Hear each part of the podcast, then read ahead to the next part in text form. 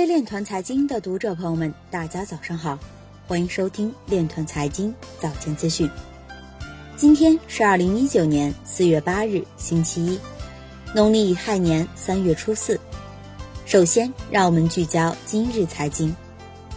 马耳他研讨会探讨如何改进涉及区块链的反洗钱法。韩国国家政策委员会主席呼吁政府放松区块链管制。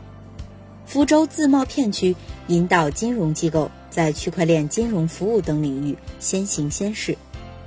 安徽省首支政府引导基金落户合肥滨湖，将汇集区块链等新技术。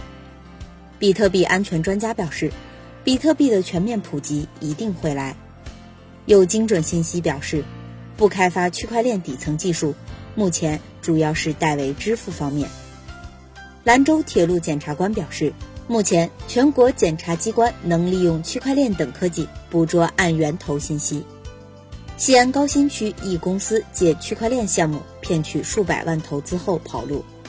京东数科研究员表示，区块链技术成为监管科技的重要组成部分。赵长鹏表示，信誉是最重要的资产，交易所伪装交易量，实则是在伤害自己。今日财经就到这里，下面。我们来聊一聊关于区块链的那些事儿。据扬子晚报网报道，著名经济学家宋清辉在接受扬子晚报记者采访时表示，区块链信息服务备案企业名单发布，意味着区块链技术迈出规范化的第一步。此举有利于推动区块链行业的良性发展，能够使得区块链市场走得更长远。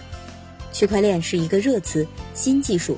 各行业巨头反应最为迅速，说明其背后的商业利益巨大，抢先进入能够获得更大的投资机会。对个人来说，区块链技术应用于资产数字化之后，个人购买零点零零一克黄金成为了可能，而不必依赖于相关发行机构，等于变相降低了参与门槛。以上就是今天链团财经早间资讯的全部内容。感谢您的关注与支持，祝您生活愉快，我们明天再见。